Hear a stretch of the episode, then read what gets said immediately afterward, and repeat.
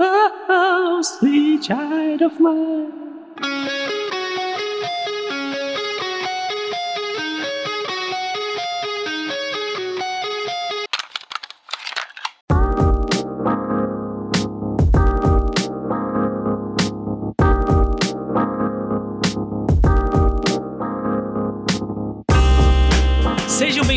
Ao Tênis Verde, o podcast mais pseudocult da internet. Eu sou o Arthur. Eu sou a Nathalie. E hoje vamos conversar com spoilers sobre.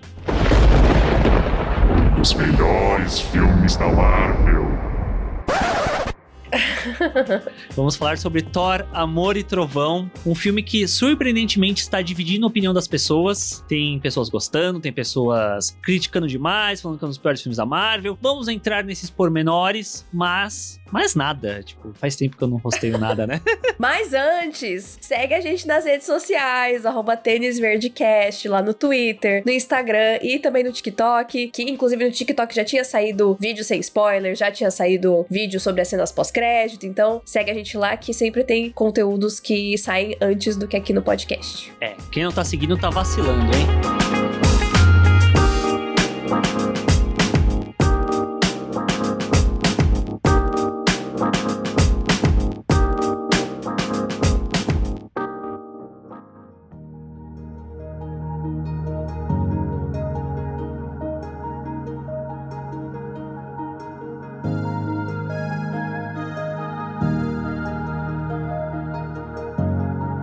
Antes da gente falar sobre o filme em si, eu acho legal a gente comentar um pouco sobre uma questão. Gostamos do Thor? Passamos a gostar do Thor? Eu passei a gostar, definitivamente. Eu passei a gostar do Thor. Tipo, eu não desgostava dos filmes dele, Aham. mas eu acho que a direção que o personagem tomou, né, a partir de Ragnarok, ele começou a fazer mais sentido pra mim. Sim, eu concordo. Eu sou uma pessoa que nunca gostei do primeiro Thor. Eu entendo a proposta dele de querer ser um filme mais dramático, tanto que trouxeram o Kenneth Branagh, né, para dirigir, que é um cara que dirige essas histórias de adaptações de peças de teatro, essa coisa com pompa e elegância, que é algo muito presente nos quadrinhos do Thor mesmo, né, que é uma coisa que sempre me afastou muito de ler, que eles falam de uma forma muito rebuscada, e isso eu acho muito chato de, de ler nos quadrinhos. E meio que tentaram trazer isso pro MCU. Eu não gosto muito do primeiro filme, eu gosto um pouco mais do segundo, que é um filme que muita gente não gosta, mas eu diria que o personagem encontrou seu tom justamente quando o Taika passou a dirigir, né, com o Ragnarok. E até coloca que talvez ele, entre aspas, salvou o Thor, que era um personagem que tava ali, mas ele não tinha exatamente um lugar de muito destaque ou de muito propósito dentro desse universo. Sim, com certeza. É engraçado porque quando eu assisti a primeira vez eu não gostava muito também do primeiro Thor. Eu lembro de ter gostado mais do segundo, mas revendo o primeiro Thor, eu passei a gostar muito mais. Aham. Muito mais mesmo. E o segundo eu não revi. Eu preciso rever tirar a dúvida. E Ragnarok pra mim foi uma coisa muito curiosa, assim, porque eu não gostei de Ragnarok, essa é a grande verdade. Mas não por causa do Thor. Tipo, rolou um momento de adaptação, né? Porque eu não tava acostumada a ver o personagem dessa forma. Mas o que me irrita muito no filme é a como destoa entre o que tá acontecendo ali com o Thor, o Hulk, o Loki e aí a Hela. Tipo, Aham. ela tá em outra vibe, ela tá em outro filme. Então, isso me incomodava bastante. E apesar de, na época, eu não estar muito na mesma página do Taika em relação ao humor, eu aprendi a respeitar o que ele fez com o personagem. E aí Sim. eu acho que, tipo, Amor e Trovão tá tudo muito mais polido nesse sentido, sabe? Tipo, o filme ele é muito mais coeso. E aí eu já tô mais adaptada com esse Thor mais pra comédia, né? Depois de vários outros filmes. E também passei a conhecer mais o trabalho do Taika. Então, agora as coisas mudaram. Mas numa primeira assistida, eu detestei Ragnarok. e eu ainda não gosto do filme, assim, tipo. Aham. Eu respeito as escolhas cômicas, mas eu acho que ele não é um filme redondo, assim. Justo, justo. Eu gosto bastante de Ragnarok. Eu acho que Ragnarok foi importante pro Thor, meio que serve como um ponto de partida pra uma trilogia de forma não intencional dele, né? Que a gente pega ali a questão do Ragnarok, dele perdendo o pai, dele descobrindo que tem a Hela como irmã, tendo que derrotar a Hela e no processo perdendo Asgard, né? Que acabou Uhum. sendo muito atropelado um pouco nesse sentido. Só que isso já joga a gente pra o Guerra Infinita, né? Que o personagem passa por esse arco de tentar se vingar do Thanos e meio que tudo que acaba se desenrolando ali após o estalar do dedo passa a atingir o personagem, porque se ele tivesse ido pela cabeça, talvez nada disso teria acontecido. Ele puxa a culpa, né? Sim. E aí no Ultimato, que lida também muito com essa questão da culpa do personagem, dele não se sentir digno. Então, então eu acho isso muito legal. E aí a gente chega Sim. nesse ponto de que o Amor e Trovão é o filme em que a gente tem um primeiro Vingador, né? Original a ganhar um quarto filme, meio que a sobreviver a questão do ultimato, tipo, porque personagens foram aposentados pós-ultimato. E meio que só sobrou ele e o Gavião. Só que o Gavião meio que tá começando agora a ter algum destaque que ele nunca teve. O Thor já vem de uma trilogia de filmes e de importância nos filmes principais que unem todo o pessoal, né? E mesmo vem aí, né, o Capitão América 4, mas não vai ser o quarto filme do Chris Evans, né? Vai ser o quarto Exatamente. filme do personagem. Então, tipo, esse é o quarto filme do Thor, estrelado pelo Chris Hemsworth. Eu acho que isso é bastante importante. Uhum, sim. E a gente já falou que ia ter spoiler, gente, então vou só comentar aqui que é curioso, né, que é o quarto filme do Thor e eu assisti o filme o tempo todo com a sensação de em algum momento Thor vai dar adeus e não sei o que, coisa e tal. E não, eu acho que termina o filme tipo afirmando que o Chris Hemsworth é o Thor e ele vai continuar no papel até quando ele quiser, pelo jeito. É, eu acho que isso é uma diferença muito grande entre os Chrises, né? Tipo, o Chris Evans, ele. Não que ele não gostasse de ser o Capitão América, mas eu acho que ele sempre viu, tipo, em algum momento isso vai acabar, esse ciclo precisa fechar e tal. E o Hemsworth, não sei, eu sinto que ele se diverte muito mais sendo Thor. E eu acho que por ter essa questão desse meio que recomeço do personagem Ragnarok, deve ter dado também um outro gás pra ele, né, de querer continuar por mais tempo, pelo menos por mais um filme e aí fechar essa trilogia do Taika, sabe? Aham, sim, concordo. Faz bastante sentido.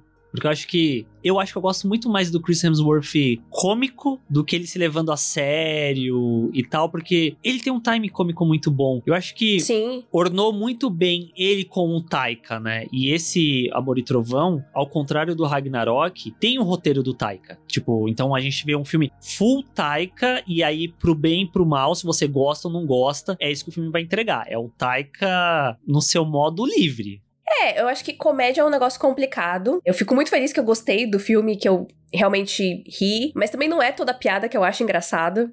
Tipo, eu acho que. É claro que gosto é gosto, ponto, não, não importa o gênero, mas eu acho que a comédia é muito mais delicada nesse sentido. Então eu entendo quem talvez não, não curta o filme por causa dessa parte. Sim, Porque eu sei que é difícil, mas, enfim, né? Gostamos muito do filme. sim, sim. Eu, eu adorei o filme. Eu vi com um sorriso por baixo da minha máscara do começo ao fim, sabe? Me emocionei no final. Então, é isso, sabe, gente? E é doido porque antes de eu ver o filme, quando começou a sair impressões de quem já tinha assistido e tal, tinha muita gente reclamando do filme, falando que era muito engraçado, que o humor nem sempre funcionava, não sei o quê. E eu vendo, é muito isso que a Nath falou, eu sinto que é um filme muito mais polido nesse sentido do que o Ragnarok exatamente. E isso que me deixa, tipo, louco da cabeça é que parece que criou-se um consenso e parece que a gente tá voltando na época do Eternos e falando tudo a mesma coisa de novo. Tudo de novo, é. Parece que criou-se um consenso dentro da cabeça das pessoas, ou de algumas pessoas, e aí o resto só replica. Parece que eu sempre tô lendo os mesmos comentários e não são comentários argumentativos. É só tipo, parece que é uma checklist de é muito engraçado, é um humor bobo, é um humor que não funciona, não tem peso dramático nenhum, e bababá, bababá. Eu fico, gente. O que é uma grande mentira também, né, gente? tipo, esse filme é mil vezes mais dramático do que Ragnarok. Sim, eu concordo com você. E mais dramático do que vários filmes da Marvel. Aham. Vários filmes da Marvel. Mas eu acho que a gente tá num lugar muito delicado do MCU, ao meu ver, que é todo mundo reclama que os diretores não têm liberdade pra fazer os filmes que eles querem fazer. Aí no momento que a gente dá essa liberdade para filmes diferentes como Eternos, as pessoas reclamam. O Amor e Trovão, ele é um filme muito Marvel, muito mais do que Eternos. Só que ele é Marvel ao modo do Taika, que também acaba sendo diferente. E as pessoas reclamam da mesma forma. Só que eu sinto que há uma reclamação muito grande, não pelos que os filmes entregam, mas muito pelo que as pessoas queriam que esses filmes fossem. E o que eles queriam que esses personagens fossem. Eles não querem ver o Thor dentro desse filme lidando com a questão do amor ou dele encontrar um propósito. E qual é o propósito dele dentro desse filme? As pessoas não querem isso. Da mesma forma que as pessoas não querem que tenha uma história sobre os Eternos em que eles estão contemplando a vida e decidindo o que eles vão fazer. Eles tomarem ou não uma agência, uma atitude, e no final das contas ser muito mais uma questão interna e familiar. É, e você vê que os dois filmes têm isso em comum, né? Que são filmes que são mais sensíveis. Sim. São filmes, um feito por uma mulher, outro feito por um homem, mas que tem isso em comum, né? De falar de coisas mais emotivas, mais sentimentais, que são características ditas mais femininas. Né? Então eu acho que o machismo sempre está aí. E aí é até interessante complementar isso que você falou com Doutor Estranho no Multiverso da Loucura, que é um filme com N problemas. Só que eu vejo o pano que as pessoas pegam pra passar pra esse filme e os contorcionismos argumentativos que essas pessoas dão pra defender Sim. esse filme, porque no final do dia é a assinatura do Sanheim, é o terror que tá ali. É, e aqui é a assinatura do Taika, porra. Sabe? Tipo, é isso que é dois pesos, duas medidas. Tipo, o Eternos é a assinatura da Chloe, o Amor e Trovão é a assinatura do Taika, o Inferno da Loucura é a assinatura do Sam Raimi. Só que o problema é que o Sam Raimi é, entre aspas, másculo. A visão dele é uma visão male gaze. Aham. A visão da Chloe e do Taika, não. Esse que é o problema, no final das contas, não é ter assinatura ou não. Assinatura os três têm. Personalidade os três têm. Só que as pessoas se incomodam quando pegam esse, esse cara, que é um deus nórdico e que tem que ser esse ápice da masculinidade, e coloca ele num lugar sensível. Coloca num lugar em que ele se permite ser bobo às vezes e tal. E as pessoas não gostam disso, né? Sim, eu concordo. E o Eternos não preciso nem falar, né? Já é autoexplicativo. E eu fui, agora que abri o MDB pra dar uma olhada, Doutor Estranho tem uma personagem feminina ali que deveria fazer parte né, da história de uma maneira bem feita, e só temos um roteirista homem contando essa história. Eternos, temos mulheres no roteiro. Amor e Trovão, temos mulher no roteiro também. Sim. Filmes que têm personagens femininas e, ao meu ver, que infinitamente melhores trabalhadas do que a Wanda dentro de Multiverso da Loucura, porque a gente já falou no episódio, né, do, sobre o filme, que desconsidera todo o arco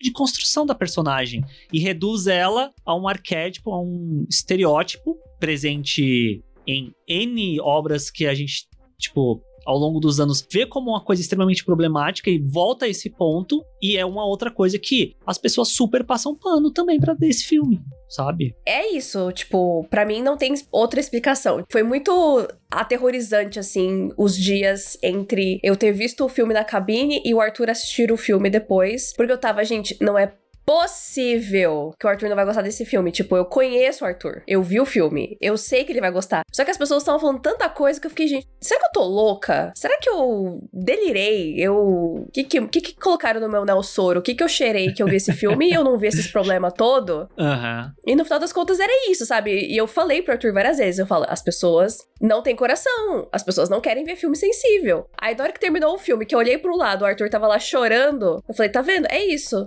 Era isso, tipo, é um filme sensível e tem muita gente que não quer ver isso. Sim. E eu acho que no final do dia, o que me deixa tranquilo, além do fato de eu gostar do filme, é palavras fortes. A gente tá do lado certo da história. Daqui a alguns anos, vamos revisitar Multiverso da Loucura e vamos revisitar Amor e Trovão. E as pessoas vão ver Amor e Trovão com um olhar muito mais carinhoso e vão falar: nossa, realmente, o Multiverso da Loucura tá todo errado, né? Que é algo que eu sinto que é comum dentro de vários filmes da Marvel. É, isso é verdade. Alguns que são muito legais, as pessoas, tipo, super ignoram e depois acabam meio que redescobrindo de uma maneira melhor. E eu digo com tranquilidade que Amor e Trovão já é um dos meus filmes favoritos da Marvel. E é um filme que eu com certeza vou lembrar num dia merda, assim, que eu vou querer ver alguma coisa que eu já vi, só pra me causar um quentinho no coração. Eu com certeza vou pegar esse filme. Tipo, Uhum. porque ele realmente é, é especial desse jeito, sabe? Ele é divertido, mas ele também é emocionante. E, enfim, tipo, eu não acho que ele é um filme perfeito, né? A gente vai falar melhor sobre isso. Eu acho que tem algumas questões que faltaram ali pra mim, mas definitivamente não é um filme ruim, muito pelo contrário, é um filme muito bom, muito legal e que, enfim, eu fico genuinamente triste por quem não gostou, porque ele é muito maravilhoso. Eu não digo que eu fico triste, porque eu acho que eu tô num ponto que eu tô de saco cheio. Tipo, se você não gostou, é problema seu, sabe? Tipo, eu gostei. Pau no seu cu, entendeu? é, eu tô, tô meio de saco cheio de. Tipo, reviver esse sentimento de novo com o filme da Marvel, sabe? Tipo, eu amei, se você não gostou, eu não lamento. Problema seu, sabe? Eu saí do filme querendo rever, e multiverso eu não tive isso, sabe? Ah, com certeza. Deus me livre rever esse filme. Entrou no Disney Plus, eu não quero, tô nem aí. Tô nem aí pra esse filme. Deus me livre. Eu acho que eu só não tô tão esgotada porque não é um filme dirigido por mulher. Aham. Se fosse mais um filme dirigido por mulher e aí de novo essa palhaçada, aí eu estaria bem mais sem paciência. Então é um frescor que não seja um filme dirigido por mulher, mas como eu falei, né, eu acho que são pelos mesmos motivos pelos quais as pessoas geralmente criticam filmes que são feitos por mulheres, que tem um olhar mais feminino, né, menos male gaze.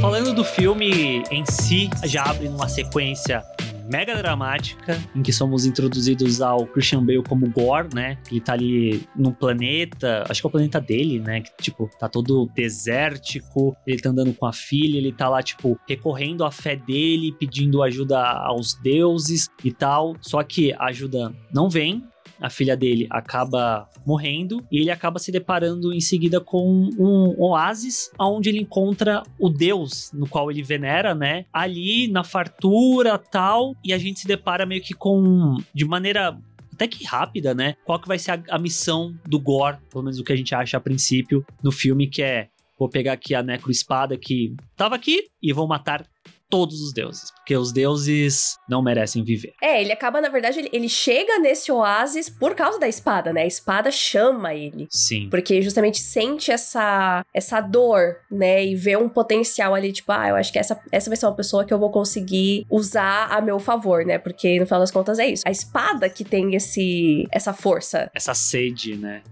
Exato. E aí ele acaba se deparando lá com, com o Rapu, né? Que é um grandíssimo escroto. E aí tem toda essa introdução, assim. Eu confesso que na hora que eu tava assistindo, eu fiquei, gente, mas os trailers eram tão coloridos e divertidos, né? Tipo, o que que está acontecendo? Que, que drama! Sim. Mas eu gostei bastante. Eu acho que foi uma forma muito é, bacana de, tipo, explicar quem é o personagem, dar a motivação dele em, sei lá, 10 minutos. Sim, rapidinho já, já introduz isso e a gente meio que vai pra história, né? E é- eu acho muito legal, depois a gente chega nesse ponto, como o filme ele acaba sendo bem cíclico, né? Porque, tipo, tudo volta pro mesmo ponto no final das contas. Onde a gente é introduzido aos personagens é meio que onde acaba encerrando também, só que colocando eles num outro lugar, né? Então, isso eu acho positivo também. Assim, o roteiro é muito redondinho nesse sentido. Eu achei muito bem feito. Que inclusive eu até trago a pergunta pra você. Você acha que o filme é narrativamente, por mais redondinho que seja, muito simples e direto ao ponto? Eu não acho necessariamente simples. É que assim, eu gosto que o filme, ele é uma história fechada. Aham. Então, se simples quer dizer que ele a escala dele é meio contida,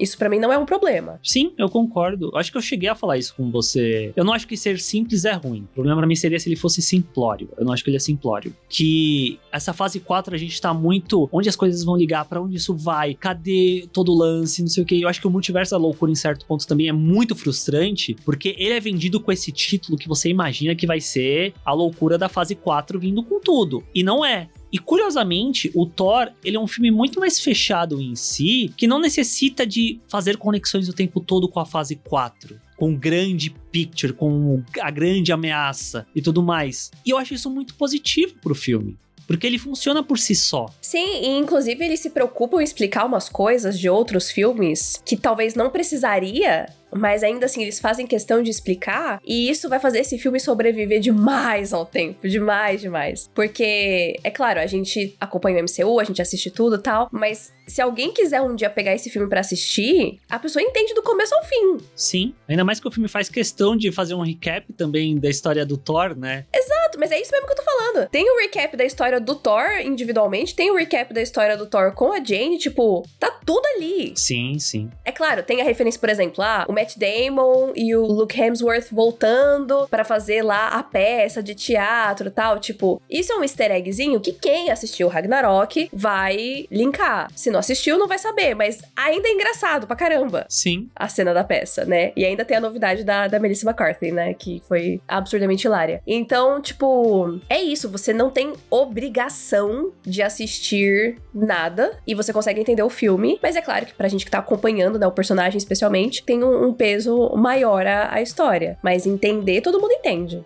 E aí, do outro lado, a gente tem o Thor, né? Ali pós os eventos de Ultimato, que ele vai junto com os Guardiões da Galáxia pelas aventuras pela galáxia. E a gente pega nesse ponto que ele tá nessa aventura, tá resolvendo lá uma parada, né? Junto com os Guardiões no planeta. E é muito engraçado porque essa cena dele resolvendo e tendo a toda a sequência lá do Welcome to the Jungle e ele fazendo a sequência de ação, né, do filme, nos trailers tinham muitos mais pontos nessa parte que eles acabaram cortando, né? Tipo, ficou mais resumidinho ali, com o Korg também contando o que tá acontecendo. E resolve rapidamente esse ponto, né? Porque eu tinha um pouco a impressão de que talvez essa questão dos Guardiões fosse perdurar por mais tempo dentro do filme, até porque entrevistas mesmo, acho que o Taika falou que ele e o James Gunn conversaram para que os personagens dos Guardiões estivessem de tal forma para que quando viesse o Guardiões Volume 3 não invalidasse o que ele queria fazer e tal. E aí chega no filme, eles não duram cinco minutos. Ah, que bom, né? Eu acho que. Quanto menos Chris Pratt, melhor. Não fiquei chateada com isso. Mas eu também tinha a impressão pelo trailer que eles seriam mais presentes. Mas na hora que eles forem embora, eu fiquei, uh, let's go. Eu amei. Sim. Mas eles são importantes meio que já pra colocar ali qual que é a questão do Thor, né, dentro desse filme, que é, É. ele buscando não só um propósito, mas buscando um pertencimento, buscando quase como uma família, tipo, um lugar, né? Porque ele encontra isso momentaneamente nos Guardiões, só que os Guardiões meio que tipo, ah, você resolve essa parada e a gente vai embora, porque pelo jeito os Guardiões queriam muito ficar com ele também, coitado. Sim, é, tem isso. E também tem o fato de que ele meio que tava um pouco fechado também, emocionalmente falando, né? O Thor, Aham. no caso. Então eu acho que foi legal pra gente ver que ele passou, porque eu acho que quando a gente vê Ultimato, fica uma leve impressão de tipo, ah, o Thor superou algumas coisas, mas na verdade não. Sim. né? Tanto que tem toda a explicação lá do que ele, né, foi malhar e tal, e que, enfim, que ele retornou ao corpo dele, mas que por baixo, né, dentro ali daquele corpo, ainda tinha um corpo triste, né? Um coração triste. Por trás dos músculos.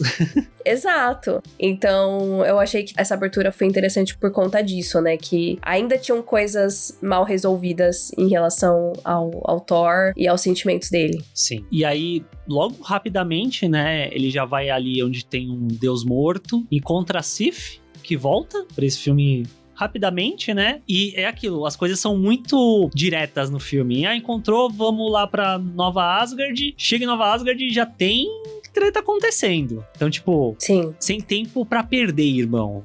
Sim, o ritmo do filme ele é bem aceleradinho, mas eu acho que ele é gostoso, né, de, de assistir, pelo menos. Sim. Não, não fica uma sensação de atropelado, né? Mas antes desse momento, né, do, do Thor voltar pra Nova Asgard pra enfrentar ali os, os monstros das sombras e tal, a gente tem uma introdução, né, do que que tá acontecendo em Nova Asgard, o que que virou Nova Asgard, né, ali é, liderado pela Rei Valkyria. E eu achei muito engraçado, né, que virou meio que um- uma cidade turística, digamos assim, né, virou meio que um parque de diversões, de entretenimento, enfim. É quase como se fosse uma área da Disney que eles transformaram num parque temático do Thor. Que inclusive vai virar uma área da Disney esse negócio, né? Você tem alguma dúvida de que eles vão colocar a nova Asgard no treco dos Vingadores lá na Eu Disney? não duvido nada. Com certeza, o rato quer sempre tirar dinheiro das pessoas. Sim, com certeza vai ter. E provavelmente vai ser legal pra caramba, sabe? Vai ter a bebida de Nova Asgard, vai ter o Mjolnir quebrado, talvez, as cabras Sim.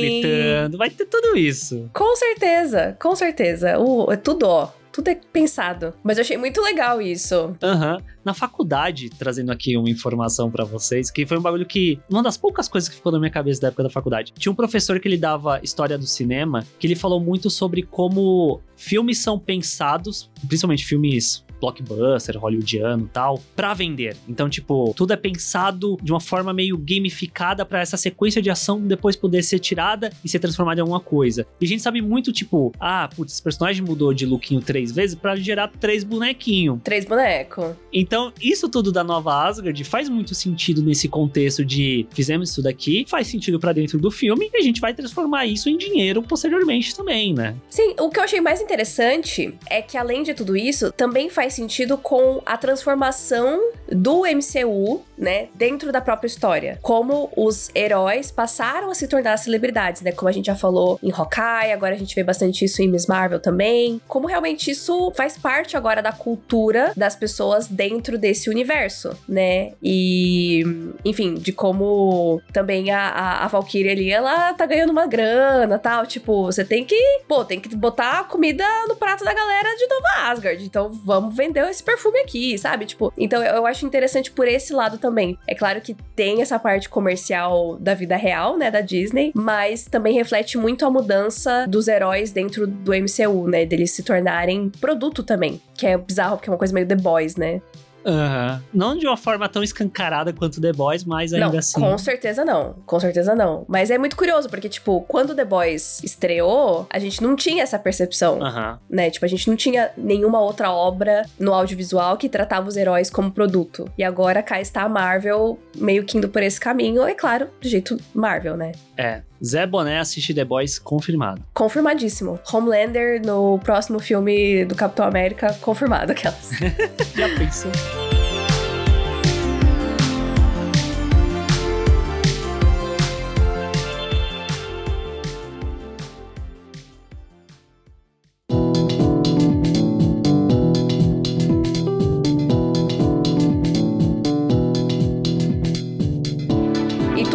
Vai se conectar com a Jane, né? Que é uma personagem que estávamos bem ansiosos, né, para ver aí finalmente em live action. E eu especialmente estava muito curiosa para ver como que ia equilibrar, né, a origem, né, a história da personagem nos quadrinhos, se eles iam usar isso no filme ou não, Uhum. e se sim, como que ia ser. Mas, né, como eu falei, de Ragnarok pra cá, eu passei a conhecer mais do trabalho do Taika e descobri que ele não só é muito engraçado, como ele também sabe lidar muito bem com drama, né? Então, é, a gente vê que sim, eles trazem a história dos quadrinhos, né, que a Jane, nesse momento, tá com câncer, né, em estágio 4, e que buscando ali soluções, né, alguma cura, ela acaba indo pra algo mágico, né? E aí ela ouve o, o martelo chamando ela tal, e ela se torna a poderosa Thor. Acho que faltou uma transformação ali. Acho que a gente poderia ter visto o momento, Aham. né? Que depois ela descreve pro Thor, mas tipo, querida, e aí? Queria ter visto. Taika, cadê essas imagens? Eu quero imagens! Eu quero o meu momento Shira! Podia ser 15 segundinhos, pelo menos, né? Pô, eu acho que foi uma falha muito grande do filme, porque o grande momento, né, quando ela aparece pela primeira vez, né, quando o Thor vê ela pela primeira vez, é exatamente a imagem que a gente viu no trailer, quando a gente viu ela pela primeira vez. Aham. Então perde consideravelmente o impacto da primeira aparição da personagem. É claro que ela tem vários outros momentos incríveis, como Poderosa Thor, mas acho que faltou. E eu tenho certeza absoluta que eles gravaram esta cena, porque uma das primeiras imagens de set que vazou era a Natalie Portman gravando exatamente naquele cenário onde tá o, o Mjolnir quebrado e ela tá no ar com os cabos. Então eles Aham. com certeza gravaram ela se transformando ali e por algum motivo que eu jamais vou entender, cortaram fora. É, tem, é, trazendo essa info aqui pra vocês, tem essa informação de que existe um corte maior de Amor e Trovão de 4 horas. Tinha muita experimentação, que a própria Natalie Portman falou que eles passavam em vários outros planetas, que tinham várias outras participações especiais. Já falaram que cortaram algumas, como uma que tinha o Jeff Goldblum voltando ali de Ragnarok também. Então tem muita coisa que saiu desse filme, né, no corte final, até porque são quatro editores editando esse filme. É muita gente pra fazer um filme só, né? Então pode ser Uhum. que tivesse tido em algum momento, em algum dos cortes, essa sequência da Jane se transformando, porque na minha cabeça eu tava vendo e tava, ela vai se transformar, os guardinhas que estão ali em volta vão pra cima dela, ela vai brigar com eles, e aí não tem nada.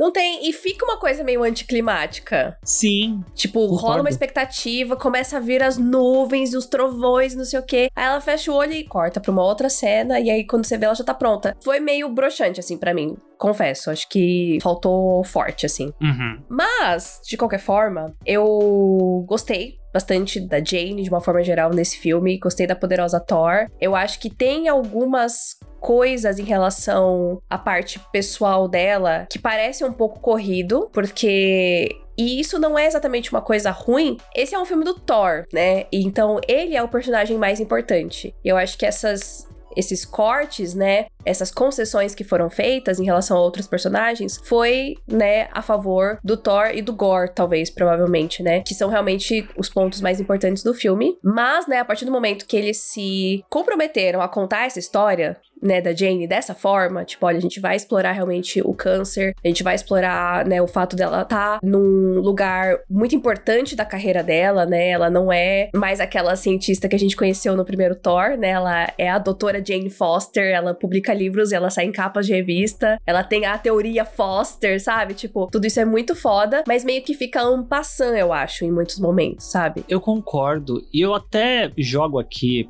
pra gente conversar. Tendo o que tem no filme, eu não consigo ver a Natalie Portman, por exemplo, embarcando de novo. Porque ao meu ver, parece muito pouco. Falta ali, um, parece que uma substância em torno desse lado mais dramático, humano dela. Então eu sou levado a crer que realmente talvez tivesse algo maior, tivesse um estofo maior ali pra personagem, que simplesmente a gente acaba não tendo, no final das contas. Tipo, pode ser muito por conta disso que você falou de, no final das contas, é uma história do Thor, principalmente e tal mas é algo que para mim me falta um pouco, ter mais do drama mesmo da Jane, da gente sentir essa questão dela usando o martelo versus ela deixando de usar. Eu acho que nesse ponto fica muito pouco no filme, tipo, tem no momento, aí parece que eles meio que esquecem e aí eles voltam no outro momento e retomam isso. Mas como o filme acaba sendo muito direto, sem tempo para perder, quando você tá vendo, você não pensa muito sobre isso, você só vai. Uhum. Sim, sim.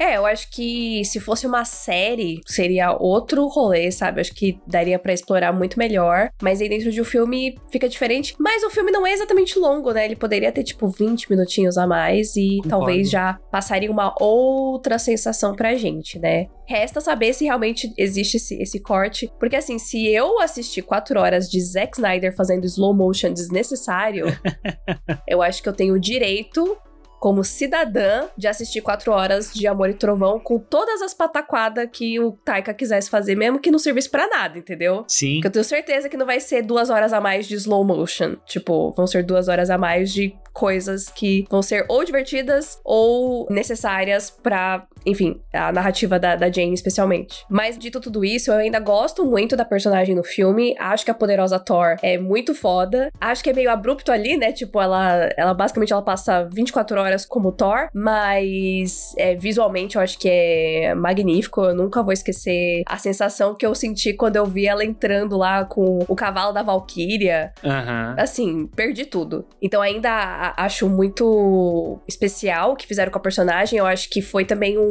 agrado muito grande pra Natalie Portman, porque a Jane, ela sempre ficou nesse lugar meio de, né, mocinha, interesse romântico. Eu não sinto uma super química entre ela e o Chris Hemsworth nos outros Aham. filmes. Nesse filme eu senti uma coisa muito mais forte, muito melhor, porque eu acho que é isso, acho que deram mais espaço pra personagem ter mais personalidade Sim. né? E realmente eu acho que deram mais respeito pra ela também, de tipo, olha, eles estão de igual para igual. Eu acho muito bonito quando tem o recap ali do relacionamento deles, que fala, né? O Korg fala, ah, porque o Thor, ele tava ocupado salvando o mundo. E a Jane também tava ocupada salvando o mundo. Então, tipo, são essas coisas que são tão especiais, sabe? Que valorizam tanto quem ela é e a carreira dela e as escolhas dela. Então eu senti que esse filme foi meio que uma recompensação, né? Tá recompensando tudo que a Natalie Portman passou, que inclusive era pra ela ter saído, na verdade, no segundo Thor, porque ela não queria fazer o filme, porque ia ser dirigido pela Patty Jenkins e não sei o tarará. Então, tipo, ela já não tava muito afim, ela tava com a esperança de que, né, ser dirigido por uma mulher ia ter um outro caminho, então fez fez muito sentido ela voltar agora, porque realmente era uma abordagem diferente e, tipo, fez valer, né? Ela se dar ao trabalho de vir ela com o seu belo Oscar atuar pra gente. Queria falar que eu gostei muito do momento da montagem lá da comédia romântica, né? Foi algo que o Taika falou que ia ter essa questão de comédia romântica dentro do filme. E eu acho que muito disso também para mostrar que, tipo, existia um relacionamento entre os dois. Porque o que a gente via até então de Thor 1 e Thor 2 era um bagulho muito pontual. É um total de zero nadas. Exato. E aí algo que a Marvel adora fazer e o Zé Boné também, né? Que parecia que tava tudo ali desde o começo famoso retcon que às vezes eles fazem de preencher lacunas, e muito dessa lacuna dentro do relacionamento do Thor com a Jane vem dentro desse filme, né? E aí faz a gente entender também de onde vem muito esse sentimento do Thor de não ter superado a Jane. Aham. Uhum. De perda, né? Tipo, ele teve muitas perdas da família dele, mas isso também foi uma perda, né? Então, tudo faz bastante sentido. E eu acho que uma parte também importante dessa, dessa montagem é quando a gente vê o Thor falando com o Mjolnir, tipo, de proteger a Jane, rarara, e você vê que faz ali um desenho, né? Como se ele estivesse realmente fazendo um. Encanto, né? Feitiço, digamos assim, né? Um encanto. É tipo o que o Odin fez, né? Lá no primeiro filme, lá que fala, eles chegaram no mar.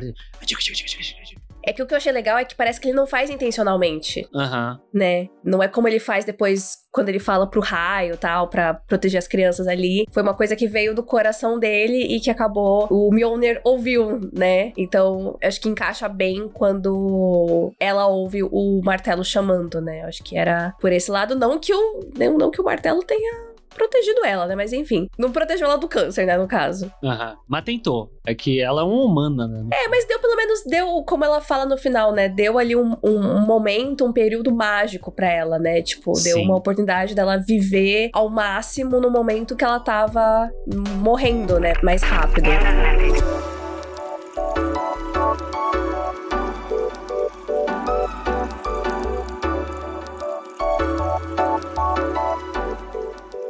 Aí a gente tem o grupo se unindo, né? E aí temos que resolver o lance do Gore, como que a gente vai fazer isso ali depois da luta em Nova Asgard, né? Que ele acaba raptando as crianças ali do local. Aí, você tá pensando o que eu tô pensando? Tô pensando você tá pensando. Você tá pensando? Eu tô pensando, você tá pensando. Aí eles decidem ir pra cidade da Onipotência, né? Que é meio que esse lugar onde estão basicamente todos os deuses se reunindo ali. É, todos os deuses do universo, né? Sim. Tipo, de todas as coisas possíveis. É, todas as religiões e, enfim, mitologias possíveis. Sim, é um bagulho, em certo nível, até meio deuses americanos. Tipo, se a pessoa venera muito alguma coisa, aquilo se torna um deus. Tanto que tem o deus Baal.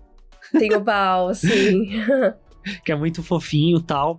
E a ideia é eles chegarem lá e pedir ajuda, né? Tipo, pros Zeus, que acaba meio que sendo a grande figura dos deuses ali entre todos os deuses que estão presentes. Só que é muito doido como. E talvez até esperado, por mais que seja um pouco surpreendente, que a atitude dos Zeus acaba sendo muito condizente com toda a questão da descrença do Gore, de tipo, os deuses não se importam com a gente, Sim. com as nossas preces, nem nada. E os Zeus é meio que isso, tipo, lavo minhas mãos, a gente tá seguro aqui, não é problema nosso. É, eu acho que isso é importante até pra resolução do filme no, no final, né? Tipo, eu acho que o Gore percebe essa diferença do Thor. Uhum. Que ele não é um deus que não se importa. Sim. Mas o resto ali da galera, a fim de saber da próxima orgia, quando vai ser, onde vai ser. Herogasmo. Herogasm, sim. é isso que eles estão se importando. Eu adorei, assim, tipo, achei muito legal. Eu tava super achando, como a gente tinha visto só Zeus e tal, eu achava que a gente ia mais pro lado da mitologia grega mesmo, que a gente ia pro Olimpo, não foi o caso. Mas eu acho que é, é super interessante a forma que foi feita. E o Russell Crowe tá, assim, engraçadíssimo como, como Zeus. Sim. Eu achei muito, muito legal. Sim, o sotaque dele, tipo, não dá para entender que sotaque ele tá tentando fazer. Fica muito inusitado essa escolha. E você vê como ele abraça meio que o patético do que o Taika gosta de colocar em muitas situações. Então, a forma como ele anda e a sainha, ele faz um movimento, aí ele segura a sainha, aí ele desce, que é algo muito engraçado, sabe? E de não ser exatamente esse lance do deus grego, tipo, escultural, como é o Thor, sabe? Tipo, ele Sim. é meio que um. Ah, um carinha lá barrigudinho, sabe? Mas ele é o deus dos deuses. Sim. Eu acho que o Taika gosta de trabalhar, né, com isso, com essas expectativas é. não cumpridas, né? De frustrar as pessoas. Sim, sim. Eu acho isso muito legal. Tem alguma entrevista dele, alguma coisa que eu vi no Twitter, ou alguém me falou, talvez você, disso do Taika de tipo, fazer esse filme pensando o que, que vai fazer as pessoas ficarem com raiva desse filme, o que vai fazer as pessoas ficarem frustradas. Foi o que te falei. Foi você, né? E é o que ele faz. É, mas é, ele tava falando, ele tava falando especificamente do Thor Aham. e do Thor, tipo, passar por essa questão de amor e tal. Mas eu acho que isso com certeza deve se aplicar a todas as escolhas narrativas que ele faz. Sim, e eu acho muito interessante como pessoas que reclamam de, por exemplo, o Zeus ser gordo, ou então, e aí saindo um pouco do contexto de Thor, o Thor em God of War ser um personagem gordo e tal, as pessoas não conhecem a mitologia. Elas pegam meio que esse recorte de que foi criado de que deuses são seres esculturais e aceitam isso pra tudo. Vem o que o Snyder bota ali 5 segundos no filme dele e fala: Olha, isso aqui que é uma representação fidedigna aos deuses que nunca existiram, sabe? Tipo. Por favor, sabe? Ai, Tipo, que palhaçada, meu quando Deus tem do céu. muitos relatos e contos e histórias, né, que é muito mais próximo dessas representações que a gente vê, tipo do Russell Crowe, ou que o jogo tá tentando fazer, do que essa questão totalmente escultural que acaba Uhum. meio que enraizado na sociedade, né? Sim, com certeza. E eu acho que uma outra parte muito importante dessa cena é que a gente tem pela primeira vez um banho de sangue na Marvel, só que é, é o Icor, é o sangue dos deuses. então eles puderam fazer uma cena bem sanguinária, só que é tudo dourado. Sim. Então, passa, Passa. né? É, pra mim a, a Valkyria lá se banhando com as coisas lá, Perfeita. slow motion bem utilizado, diga-se de passagem. Gostei bastante. E fiquei muito chocado que, tipo, em teoria, mataram os Zeus, né? Tipo. Nossa, é que você perdeu várias das minhas reações, porque quando a gente viu juntos eu já tinha visto. Aham. Mas quando eu vi a primeira vez, eu tive um negócio, assim, eu fiquei, gente, como assim? Eu tava super achando que se o Zeus fosse morrer, eu tava achando que o Zeus poderia morrer, mas pelas mãos do Gore. Jamais pelas mãos do Thor. E no final das contas não morreu também, mas tudo bem, a gente chega lá. Sim. Mas foi uma cena chocante. Aham. Transpassa o cara com o próprio raio dele, O né? próprio raio, não é à toa que ele fica puto da vida, né? É. E aí, não somente isso, ainda a Valkyria vai lá, pega o raio, valeu, falou, e eles se mandam. Dá um beijinho na mão ali da Zuzette, né? A líder de torcida do, do Zeus. Sim. Podia ter dado um beijo na boca dela, mas tudo bem, a, a Marvel continua sendo a Marvel. É, mas a gente se despede da cidade da Onipotência e bola pra frente que tem mais coisa acontecendo, né?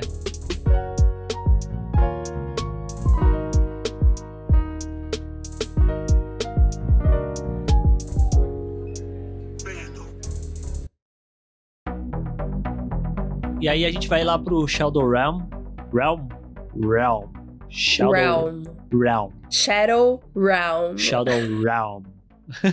O reino das sombras, o mundo das sombras, planeta das sombras, a gente não lembra o nome em português. Aham, onde está o Gore, que é, montou toda a armadilha pra levar o Stormbreaker, né, ali pro lugar que ele precisa da Bifrost pra conseguir colocar em prática o plano dele, que não é exatamente só matar deuses, mas tem algo a mais aí. Gostamos dessa sequência? Ausência de cores. Eu achei muito legal. Pelo trailer já dava pra perceber o que, que iria acontecer, mas eu tava curiosa pra ver como que ia rolar, né? Porque esse é um filme que é muito colorido, muito vibrante o tempo todo, mas eu acho que a forma como esse momento foi colocado no filme encaixou muito bem. Ficou um preto e um branco bem preto, bem branco que eu amo. Bem contrastado. né? Bem contrastado, bem bonito. E toda a atmosfera do filme muda nesse momento, né? O som fica meio abafado, a trilha fica mais, né, sombria e tudo Sim. mais. Então eu, eu gostei bastante. Nesse momento do filme eu já tava super comprada com o Gore como vilão. Então eu gostei muito. E eu acho que é muito esse reflexo também dessa mensagem do filme, né? Dessa força do, do amor e da vida, né? Sim. E, e aí você tem esse planeta que não tem cor e não tem som, não tem nada, não tem nada, né? Uma Uhum. bola de nada. É, é como se o, o Gore perdendo o amor da vida dele, ele perdesse as cores, perdesse tudo. Tipo, ele virasse esse ser puramente de ódio, sabe? Eu acho que é muito sintomático justamente que é a Valkyria, o Thor e a Jane que trazem cor para aquele lugar, né? Tipo, Sim, seja sim. a roupa deles, ou quando eles usam, né, o- os poderes e aí É. ilumina tal, que acaba sendo muito legal. E, e, tipo, como justamente quando eles tentam fugir ali pela Bifrost, que é o raio absoluto das cores tudo junta, vem o Gore meio, tipo, tira isso deles, né, tipo, Uhum. pega. Sim, eu gostei bastante dessa parte. E, Inclusive, trazendo uma curiosidade, né? Esses monstros das sombras, o Taika contou numa entrevista que quem fez o, o design inicial deles foi a própria filha dele, inicialmente, e depois os filhos de outras pessoas ali da produção, inclusive os do Christian Bale, os, os do Chris Hemsworth, de produtores ali do filme, foram eles que desenharam no papel e aí deram pros adultos renderizarem lá em algum software e aí fazer os, os monstros de verdade. Eu achei isso muito legal. E tem esse momento de tensão também que a Valkyria quase vai, né? Que ela leva a raizada lá, que foi outro momento que eu fiquei, gente, não, não, não, não, não, não, não, não, não, não, não, não, não, não, sério, se a Valkyria tivesse morrido, eu acho que eu, ai, sei lá, eu ia ficar muito chateada. Essa Thompson não pode morrer, não. Que isso? Mas foi só pra colocar essa essa situação. Que eu fiquei levemente incomodada, né? Quando eu me dei conta de que, tipo, as duas mulheres tiveram que sair de campo Aham. pro Thor ir sozinho. Mas, de novo, o filme é do Thor. E, de qualquer forma, a Jane acaba indo pra lá de qualquer forma, né? Sim. Então, ela ainda é uma peça importante ali na, na resolução de tudo. E aí eu acho que vem um pouco esse ponto que eu falei antes que me incomoda de não darem muito muito drama pra parte humana da Jane, que aí volta de uma forma parece que muito abrupta, né? Tipo, ah, então, você tá aqui, a gente fez os testes, você não tá melhorando, e aí parece que é, é aquilo, né? Tipo, as coisas precisam correr pra chegar no final. Aí isso já pula pro Thor virando pra ela e falar: então, eu não quero me perdoar se falasse pra você ficar, aí ela decide ficar e, e ele vai. Então fica meio, pra mim, muito condensado Entendo. que talvez tivesse um pouco mais de respiro, o impacto seria maior ainda. Sim, sim. Aí o Thor vai pra lá, né, e tem todo o lance do filme dele com as crianças, do filho do Heindel, que é uma outra parada que, tipo, Gente, o filho do Raiden é, é fã de Guns N' Roses. Já começa por aí. sim, o Axel. Com certeza foi ele que escolheu a trilha sonora do filme, que é outro, outra questão que, assim, pra mim é impecável neste filme. As músicas, assim, escolhidas a dedo. Perfeito, Taika. Você fez tudo. Uhum. E aí a gente chega ali no ponto que o Thor chega onde tá o Gore, né, e tá cheio das criancinhas e tal, e ele sussurra ali pro, pro Relâmpago, ah, dá o poder pra elas, mas só por um pouco tempo, e não sei o quê. Por tempo limitado. E, cara, é tão legal porque isso é muito inesperado. Eu acho que isso é uma coisa que incomoda as pessoas também. Ah, por que, que as crianças estão indo pra luta, não sei o que. O Thor que tinha que resolver tudo sozinho, porque ele é o deus do trovão e coisa e tal. E eu acho que não. Eu acho que a forma como é feita é tão legal. Não, é, é super legal, é super divertido e encaixa muito. É muito da hora, depois de ver o filme, perceber as enganações, né? Tipo, a gente vê o título Amor e Trovão e a gente pensa que é uma coisa, Aham. que é. E aí no final a gente tem um. Plot twist também tem esse significado. E nos posters, nos posters individuais, né, do Thor e da Jane, tinha lá, né, the one but not the only. E aí, quando tem essa cena das criancinhas lá, tá lá tocando November Rain, que repete várias vezes a frase, né, you're not the only one. Tipo, você não é o único. Uhum. E a gente tem vários Thors ali, né, sabe? Tipo, passando o poder pras crianças. Então, aí botam outro significado também no, no pôster, que não tava falando só da Jane, né? A gente tem Sim. muitos Thors nesse filme, no final das contas, né? Uhum. Então eu achei isso muito legal. E General Axel, assim. esse molequinho é tudo. Puta que pariu. Heimdall, seu filho é perfeito. Sim. E, tipo, eu acho que é muito interessante quando o Thor vai enfrentar o Gore, né? Que ainda assim ele ia perder. Eu acho muito louco que, se a gente volta pra Ultimato também ali, que eles estão enfrentando o Thanos e tal, o Thor ia perder também, o Thor ia morrer. E aí tem que vir outras pessoas tão dignas quanto ele de portar o Mjolnir pra resgatá-lo, né? Que aí, no caso, dentro do Ultimato, é o senhor Chris Evans, conhecido também como Steve Rogers, conhecido como Capitão América. E aqui é a Jane Foster, também conhecida como Doutora Jane Foster ou Poderosa Thor. Exato. Que também deve ter sido outra coisa que as pessoas odiaram, né? Dela mandando uma Lady Thor é. Sim. cacete. Eat My Hammer. Eat my hammer. E mesmo correndo toda a situação ali, a Jane conseguindo destruir a Necro Espada, o portal lá pra eternidade, pro centro do universo é aberto, o Gore passa, e aí a gente tem o clímax que é um outro elemento que eu sinto que também acaba sendo muito frustrante pra muitas pessoas, porque parece que vai ser o momento do embate máximo e do que vai acontecer e o que, que o Thor vai fazer. E aí o que o Thor escolhe é o amor, Monaco.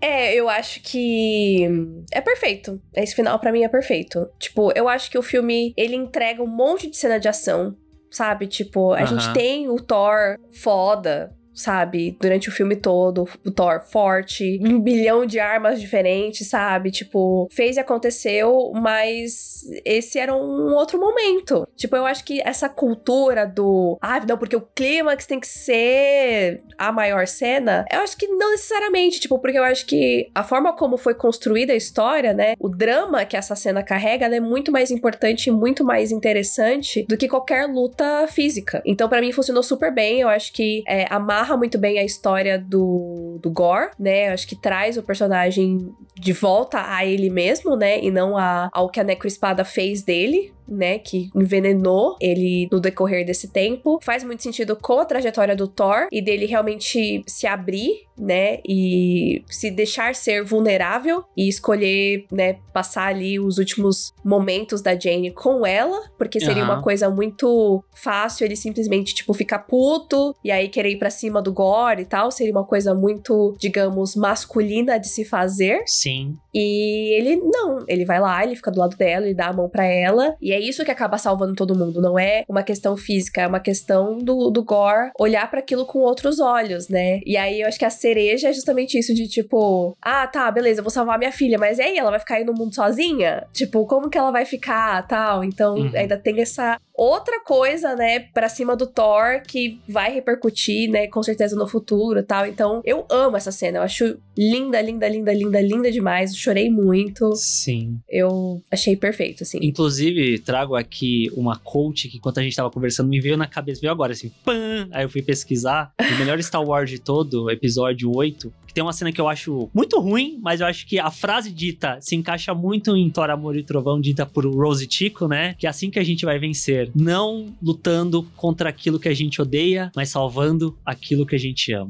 Eu concordo super. Eu amo a frase e a cena é questionável. Sim. Mas é isso. E, tipo, pô, o nome do filme é Amor e Trovão, caralho. Tipo, vocês achavam mesmo que o amor não ia servir pra nada? É.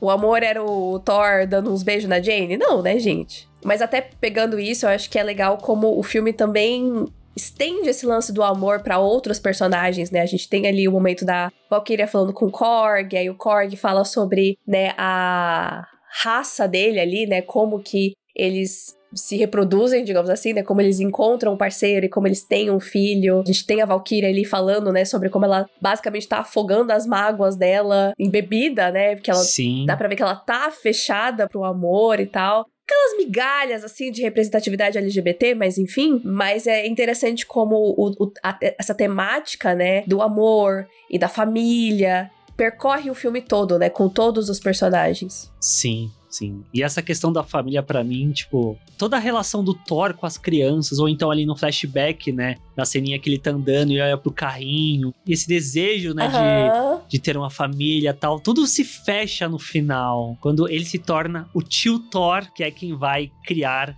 a Love, que é a filha do Gore. É, é, o Love é o nome não oficial, né? Tipo, É. as pessoas conhecem, chamam eles, né, de Love and Thunder, mas o nome mesmo dela a gente não sabe, no final Não das sabe. contas. No- nos créditos tá lá, Gore's Daughter, filha do Gore. Porém, a atriz é filha de quem? Tan, tan, tan. Do Chris Hemsworth. A India Rose Hemsworth é quem interpreta a filha do Gore, que agora é filha adotiva do, do Thor. Eu achei isso bem, bem fofo. Nepotismo. Grande nepotismo. Mas ela mandou super bem, eu achei ela bem bonitinha, assim, tipo. Sim, sim. Eu achei legal. Eu acho que, tipo, é pai e filho, lógico que, né? Tem química ali dos dois. É. Ah, mas poderia não ter, né? Tipo, porque eu acho que uma coisa é ter química, outra coisa é ela também saber atuar, né? Aham, sim. Tipo, eu acho que ela mandou bem, ela tem uma personalidade, né? Aham. E ela tem aquelas, aquela- aquelas, é, aquelas tatuagens, assim, digamos, Sim, no rosto sim. que já dá um, um ar mais, sabe, um tchan ali. Agora resta saber se. Porque assim, a Marvel demora pra fazer as coisas, né? E criança cresce rápido. Uhum. Então, talvez num próximo momento que a gente vá ver essa dupla, ela já vai estar maior. Sim. Não vai ser mais o Thor com uma criancinha. Ao menos que eles troquem a atriz. Mas eu gosto muito ali do final dele arrumando ela. Parece que ela vai, tipo, pra escola. E ela pegou o Mjolnir e desenhou lá no Mjolnir que, de novo, meu Deus, a morte do homem másculo. Pegaram o martelo do Thor e desenharam e colocaram uns frufruzinho e não sei o que. Aí abre ali a comporta lá da nave deles. E aí fala: então, tá vendo aqueles ali? A gente tem que proteger eles, a gente tem que lutar contra aqueles. Bora!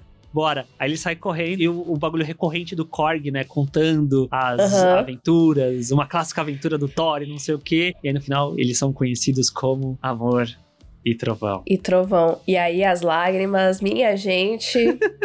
Sweet Child O' Mine. Ai, olha, sinceramente, sinceramente, desumano o que o Taika fez, porque assim. Não esperava. Tipo, eu já tava gostando muito do filme, eu já tava apaixonada pelo filme, eu já tava chorando pra caceta. Aí, essa frase, assim, misericórdia! Eu perdi absolutamente tudo. Eu nem olhei a cena direito porque eu baixei a cabeça, assim. Eu falei, não acredito, gente. Porque foi muito lindo. Muito Sim. lindo. Muito, muito, muito, muito lindo. Muito lindo. Muito lindo mesmo. Foi aí que, que eu chorei de um olho só, uma única lágrima, que é o que eu gosto, né? De ver nas A coisas. cota de lágrima do Arthur desse ano foi nesse filme. Acabou. Exatamente. é um arremate muito bonito e poético pro filme. Sim. Eu acho que isso que torna esse filme muito especial, sabe? Eu acho que dá pra gente sentir o carinho feito em todo o processo. Tipo, o roteiro dá pra ver que ele foi bem pensado, a direção é muito bem pensada, a trilha sonora é muito bem pensada, os atores estão super empolgados, sabe? Ninguém tá ali fazendo corpo mole. Até mesmo, tipo, o Russell Crowe, sabe? Ele poderia super fazer corpo mole. Tipo, ele aparece em uma cena, sabe? Tipo, mas não, você vê que o cara tá realmente, sabe, tá ali, tá engajado. Christian Bale mandou super bem. Então, assim, é muito gostoso de assistir esse filme. Sabe? Porque ele é feito com muito amor e trovão, sabe? Tipo, com muita energia e com muito carinho. E aí torna essa história, tipo, que é muito divertida, mas que também te emociona assistindo. Então é, é tudo, assim, tipo, como a gente falou aqui, eu não acho que é um filme perfeito. Eu acho que seria muito legal se tivesse, né, algumas algumas coisas preenchidas ali em relação a Jane, mas 100% um filme que vai ficar no meu coração por anos e anos e anos.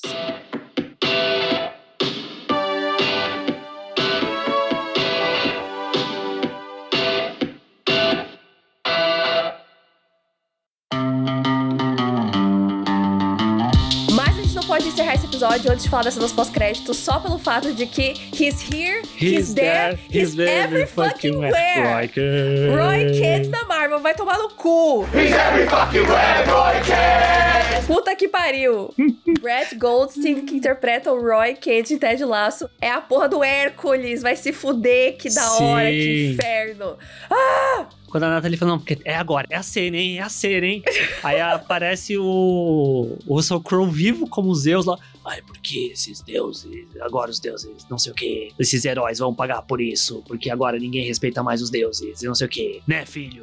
Aí, tipo, eu, caralho, quem é, quem é, quem é? E aí rola aquele, tipo, milissegundo de eu não faço ideia de quem é pra. Puta que pariu, é o Roy Kent que tá aqui, sabe? Nossa, muito, muito legal. Foi, nossa, sério, foi. Acho que essa vai ser a minha cena pós-crédito favorita por anos a fio, assim, porque acho Sim. que foi muito legal, tipo, porque eu não esperava. Depois pensando, fez muito sentido o Zeus estar vivo, né? Porque se a gente estipula que ele só seria morto pela necroespada, Aham. então realmente ele não seria morto pelo próprio raio, né? Então fez muito sentido isso, mas eu não tava esperando. E aí, tipo, cara, o Brett tá na Marvel, gente, os Ted Sim. Lassers. É nosso momento, cara. Estamos em polvo rosa. Puta merda! Nossa, sério. eu fiquei- Eu fiquei muito feliz. Foi uma tortura segurar essa informação do Arthur. Meu Deus do céu, eu queria morrer. Mas enfim, deu tudo certo. Ai, foi tudo. Contando a Nathalie, tipo, ela falou: Arthur não tem muita reação. No geral, com filmes o quê? Sim. Apareceu o Roy Kent, eu tive reações quando ele apareceu, sabe?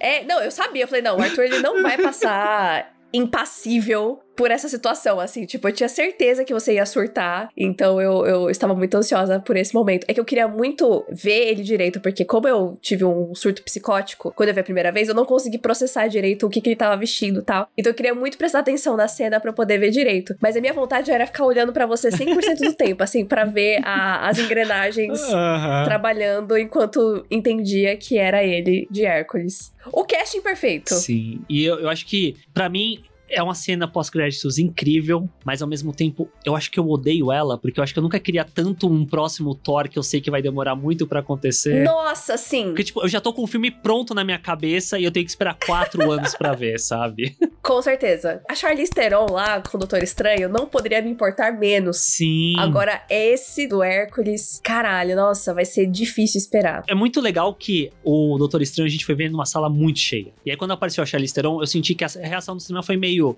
Ah. E no Thor que a gente viu, a sala tava mais vazia. Só que eu escutei mais pessoas falando sobre o fato de ser um. Tinha até de Lacers in the house. Exatamente. Estamos em todos os lugares. We're here, we're there, we're every fucking where.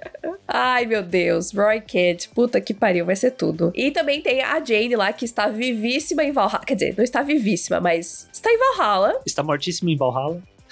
é, tá bem, né? Tá boa, encontra o Heimdall lá. Então tem possibilidades aí, né? Falamos lá no vídeo no, no TikTok do Tênis Verde um pouquinho melhor sobre isso, mas a Jane, ela tem outro arco, né, nos quadrinhos que ela não é mais a poderosa Thor, mas ela é uma Valkyria. Então eu acho que até pensando nesse lance de que o roteiro tá sempre, né, querendo linkar as coisas e a gente tem duas vezes, né, menções às Valkyrias, ao fato de elas terem morrido, ao fato de que a, a, a Valkyria da Tessa Thompson sente falta disso, né? E aí a Jane estando lá viva, a gente tem desse histórico dos quadrinhos, então pode ser que venha aí. Eu falei de novo que ela tava viva, né? Ela não tá viva, ela tá em Valhalla, mas enfim, ela tá lá. Vocês entenderam. Vocês entenderam? Então pode ser que num futuro aí a gente tenha a Jane de volta, mas não necessariamente como poderosa Thor, né? Pode ser que ela tenha um outro set de poderes aí. Porém, vamos ter que esperar, sabe-se lá quanto tempo, sabe-se lá quantos anos pra ver isso aí. Mas foi tudo, né? Adorei o filme, é um dos meus favoritos. Ou, nossa, palavras fortes, hein? Eu, eu talvez esteja Ixi, que emocionado. É o favorito? Talvez esteja emocionado. Não vou falar que é o favorito. Mas Lembre-se sempre que Pantera Negra ainda existe. não é isso que eu vou falar. Eu vou falar que talvez. Palavras fortes. O Thor seja meu personagem favorito, mais do que o Tony Stark. Nossa, graças a Deus! Deixa o Tony Stark pra lá, que que é isso? Tá enterrado já. Mas eu amei o filme. Eu amei o filme também. Não sei em que posição ele está dos meus favoritos, mas ele com certeza tá alto. E eu espero muito que realmente a gente tenha uma, um encerramento aí dessa trilogia do Taika, porque tem essas, essas pontas soltas aí, né? Dessa filha, do Hércules, da Jane, que eu acho que dá pra fazer coisas muito legais ainda. Então eu tô muito empolgada. Eu nunca estive tão empolgada por as coisas do Thor. Desde o momento que a Natalie Portman foi anunciada de volta. Tipo, os filmes do Thor se tornaram importantíssimos pra mim. Mas o mais legal é que agora, tipo, eu entrei em Thor Amor e Trovão querendo assistir por causa da Jane e eu saí querendo continuar assistindo por causa do Thor. Então acho que isso é um mérito muito grande do, do filme.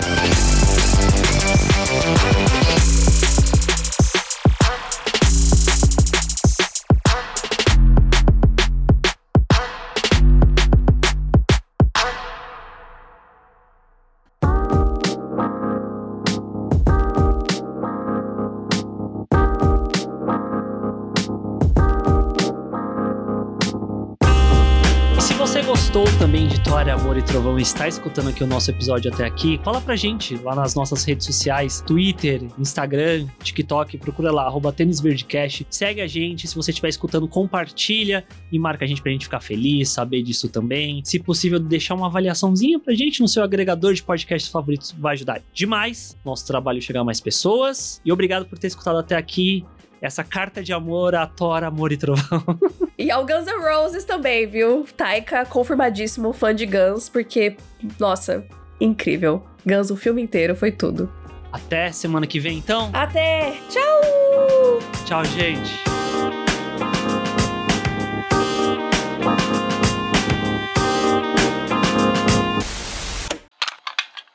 Foi uma. Não é recompensa. Que palavra eu quero? Um afago? Não, não é isso exatamente. Um presente? Não, como quando você. Ai, caralho, que palavra que é, Deus?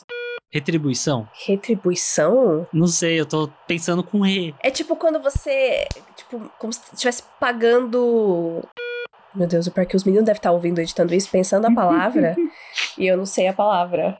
Retribuição? Eu acabei de falar isso, você falou retribuição. Foi, você falou retribuição? Foi! Mas é isso?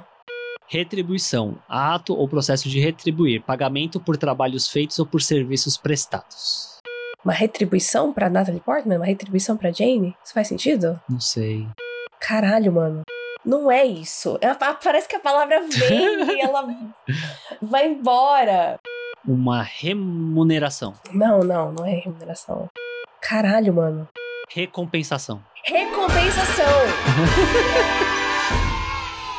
Caralho, mano.